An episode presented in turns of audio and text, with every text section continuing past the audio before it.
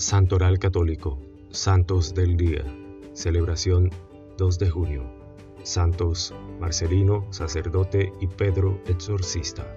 Mártires sobre la vía a la Vicana. Dos árboles de laurel, un bosque que cambia de nombre, un núcleo de catacumbas entre los más célebres del mundo. Huellas de una naturaleza ya desaparecida, que resisten en la tradición escrita y piedras que resisten a los siglos y dan solidez a esa tradición. Las raíces de dos mártires cristianos del cuarto siglo, el sacerdote Marcelino y el exorcista Pedro, afloran aquí de antiguos martirologios y pasadizos subterráneos excavados en el tufo. La Gran Masacre. Es el año 304 y en Roma hace estragos la gran persecución anticristiana querida por Diocleciano es la última gran masacre ordenada por la autoridad romana antes de la clemencia de Constantino, el segundo de los cuatro edictos con los cuales Diocleciano planifica eliminar a los cristianos. Impone en particular la prisión para obispos, sacerdotes y diáconos. Muchos son ajusticiados porque los tribunales tienen la facultad de emitir la sentencia capital. El sacerdote Marcelino acaba en la cárcel. Como tantos, el sacerdote se rehúsa a abjurar de su fe y tantas prisiones se vuelven pequeñas comunidades de creyentes. El martirio escondido.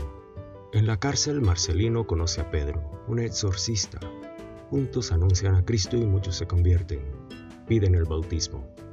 Las narraciones agiográficas con detalles más o menos legendarios refieren milagros como la curación de la hija de su carcelero. Para el juez evidentemente es demasiado.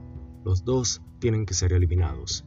Aquí la historia se vuelve más cierta gracias al Papa Damaso I, que la cuenta algunos decenios más tarde. Marcelino y Pedro son torturados, llevados a un bosque conocido entonces con el nombre de Selva Negra, obligados a la última cruel humillación, excavar su propia tumba, y luego decapitados. Según la ley se había hecho justicia y el haberse elegido un bosque era una astucia más, oscurecer para siempre el lugar de la ejecución pero lo que se había calculado salió mal. Piedad de una matrona. Una matrona romana, Lucila, llegó a conocer algún tiempo después el lugar del martirio.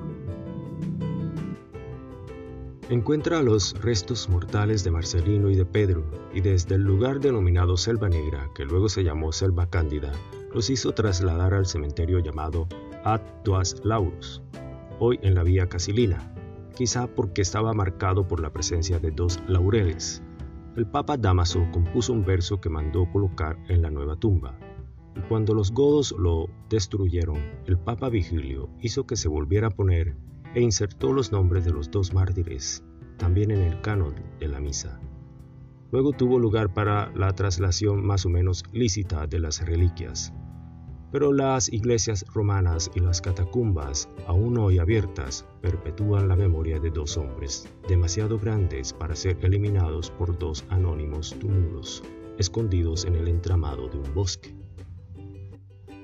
San Eugenio I, Papa, sucesor de Papa Martín I, que fue martirizado por orden del emperador de Oriente Constantino Eugenio I, Papa de 654 a 657, rechazó con firmeza la ambigua profesión de fe del nuevo patriarca bizantino de Constantinopla, Pedro.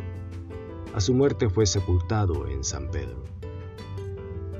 Gracias, gloria a Dios.